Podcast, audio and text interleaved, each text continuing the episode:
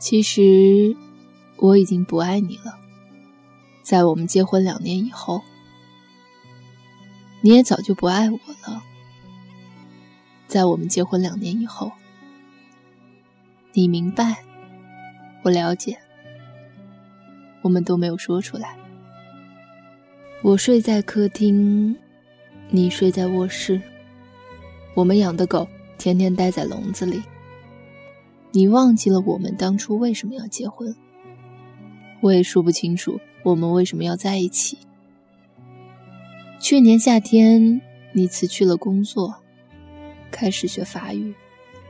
你说你在北京待腻了，要去巴黎。你说这里雾蒙蒙的天让人绝望。你说这里拥挤的马路让人迷茫。但。这就是北京。待在这里，你天天想离开它，但当你离开以后，就会迫不及待想要回来。我没有把你的话放在心上，可你的法语进步很快。秋天的时候，你已经会唱《我的名字叫依莲》。我们在国贸那家 KTV 里唱歌。那时候，《中国好声音》正在铺天盖地。有一个叫华少的主持人飞速走红。我记得那天晚上，唯一没有唱歌的人是我们的朋友作业本。你唱了好几首，我记不得歌词。我们彼此觉得分开只是说说玩玩而已。那天晚上风很大，北京城好像在嚎啕大哭，但无人伤心。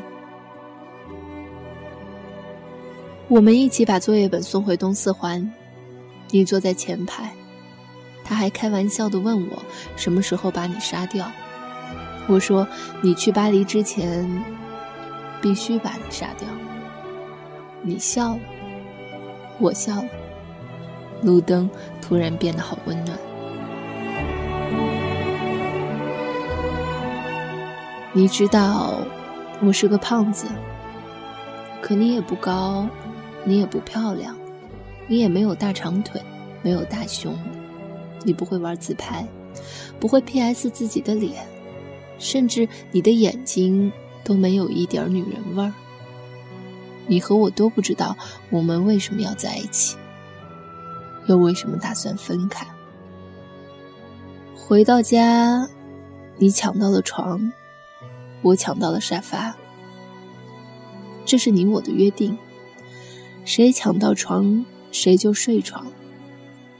这个家不大，我买的时候花了一百六十万，现在可以卖两百万，才两年时间而已。接下来的日子，你还是去学校学法语，我照旧去公司上班。我有时候会去接你。你有时候会来找我，他们看我们的样子，觉得一切正常。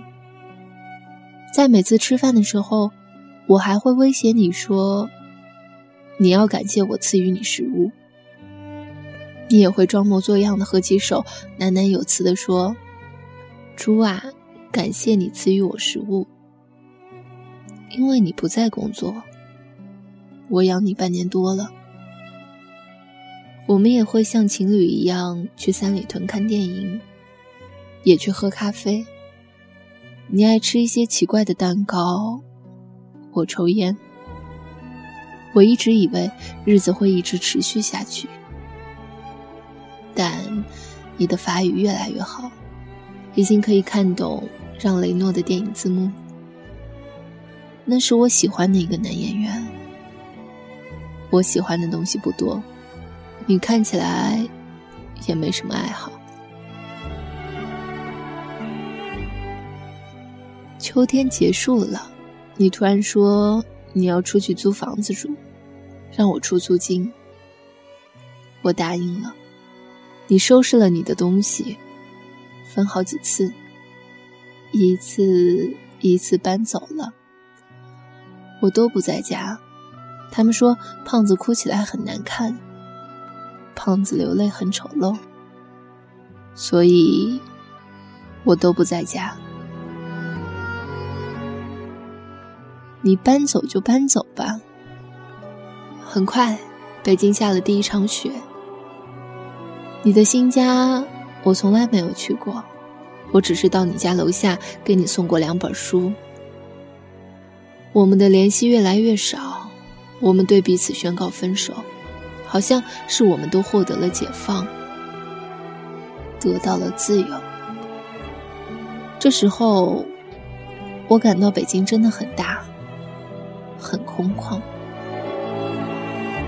我买了一批酒，有俄罗斯的烈酒，有法国的红酒，也有英国的威士忌。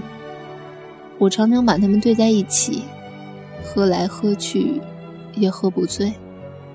有时候我一觉醒来，会依稀看到你踩着行李箱，在衣柜前找来找去。你有了男朋友。我也开始用各种软件，微信、陌陌，甚至我注册了一些婚恋交友网站。我开始打扮自己，我穿靴子、风衣、围巾，我买了各种大牌腰带，H 字母的、G 字母的、Z 字母的，我都有。我也学着他们的样子，鼻子上架起一副五片黑色镜框。作业本嘲笑我，说我越来越像一个港怂了。北京下第二场雪的时候吧，我找到了女朋友，皮肤白净，大长腿，脾气泼辣，有翘臀，他甩开你十条街。从这以后，我们彼此不再有联系，我懒得理你。我从朋友那里得知，你的法语考试通过了，你的法国大学也寄来了通知书，你的签证也过了。我从来都不相信这些是真的，直到你回家取走最后一件行李。那天刮着大风，作业本这二货终于突破了他的人生，出国，并且从国外安全回来。他洋洋自得地跟我说着奇闻怪事，我一句都没听进去。我跟他说：“你要去巴黎了，来见最后一面吧。”我们三个人一起去三里屯吃饭，一家川菜馆，辣得我难受。你吃的很开心，我吃了三口，再也吃不下去。我看着你们两个人吃的杯盘狼藉。一个劲的抽烟，假装我很忙的样子，不停的看手机。三里屯广场上，大约有上千人走来走去。我跟你也经常在这里走来走去。我们一起去过的影碟店已经关了门，我们吃过多次的麻辣烫，如今也冷冷清清。我们去过无数次的苹果店，却照样人满为患。你说：“你给我买个硬盘吧，我要用来拷电影。我去给你买了个最贵的，一千五百块。”你说：“把你的录音机给我吧，我给了你。”你说：“把你的相机给我吧，我给了你。”你说：“把你的墨镜给我吧，我给了你。”你要什么我都给你。我不知道我为什么这样慷慨，我好像巴不得你将我的一切都拿去。第二天，你跟我回了老家，我爸给了你一叠钱。走出家门，你很自觉地把钱装到我的口袋里。我妈送给你的金表，你也悄悄放进我的包里。我说：“离婚手续怎么办？”你说把协议寄到巴黎，签字寄回来。我知道，你和我都受不了到民政局那种刺激。终于，你我在没有作业本在场的情况下，我们吃了最后一顿饭。红酒对撞，两年一世。你我相视无话。你感谢我这两年对你还算不错，我假装祝你一路顺风，说过去的都过去了，愿你有新的开始。我到此时才明白，原来电影里那些感人的离别镜头都是假的，什么抱头痛哭、诉说衷肠，在现实中都是不存在的。我以为我不会觉得难过。直到这顿饭吃完，我突然发现你我都没有动筷子。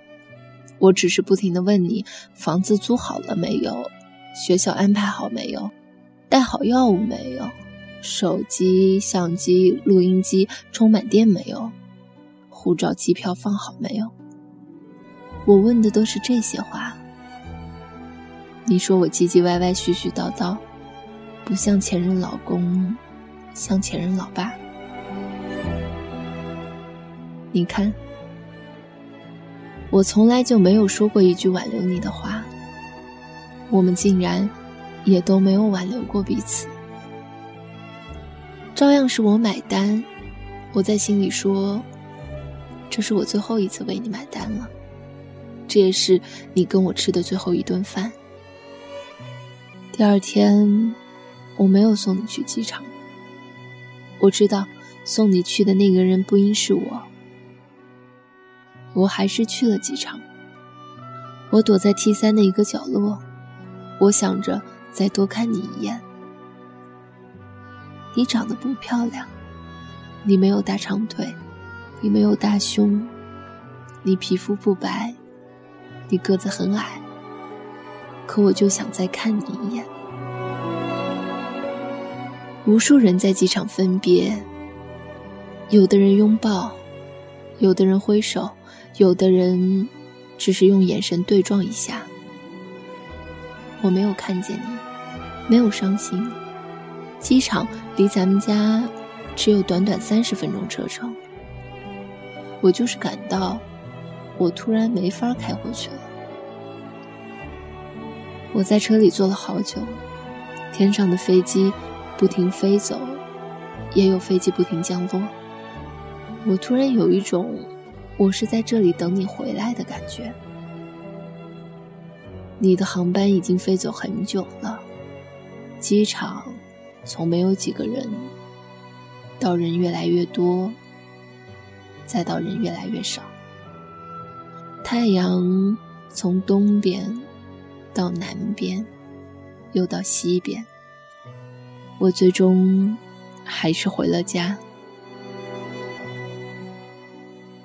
我坐在沙发上，这时我发现，咱们只有六十平米的家是那样大，那样空旷。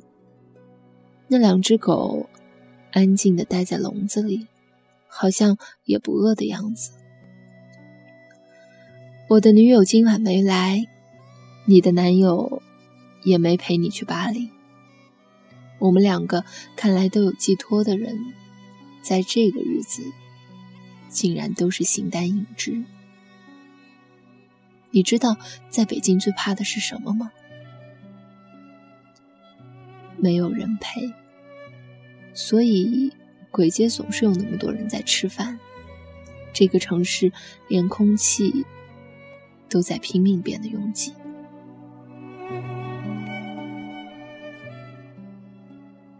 一周以后，作业本突然问我。伤感期过了没有？我说还没。他说他一直不相信你去了巴黎。我也不信。但的确，你去了巴黎，我留在北京，我们不再有联系，就像一场梦，你悄无声息的出现，从陌生人到过路人。最终，悄无声息的消失。今晚的北京，外面的大风像疯了一样嚎啕大哭。暖气已经停了，真冷。我永远不会为你而哭，也不会掉眼泪。他们说胖子哭起来很难看，掉起泪来很丑陋。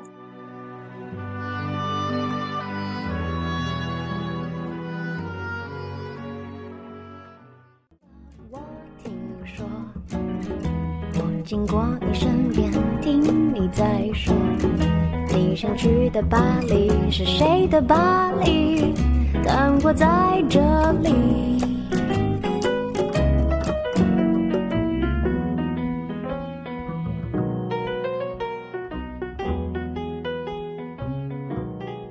以上就是本期节目的全部内容。这里是 FM 七八五八四幺，我是季小鱼，我们下期节目再见。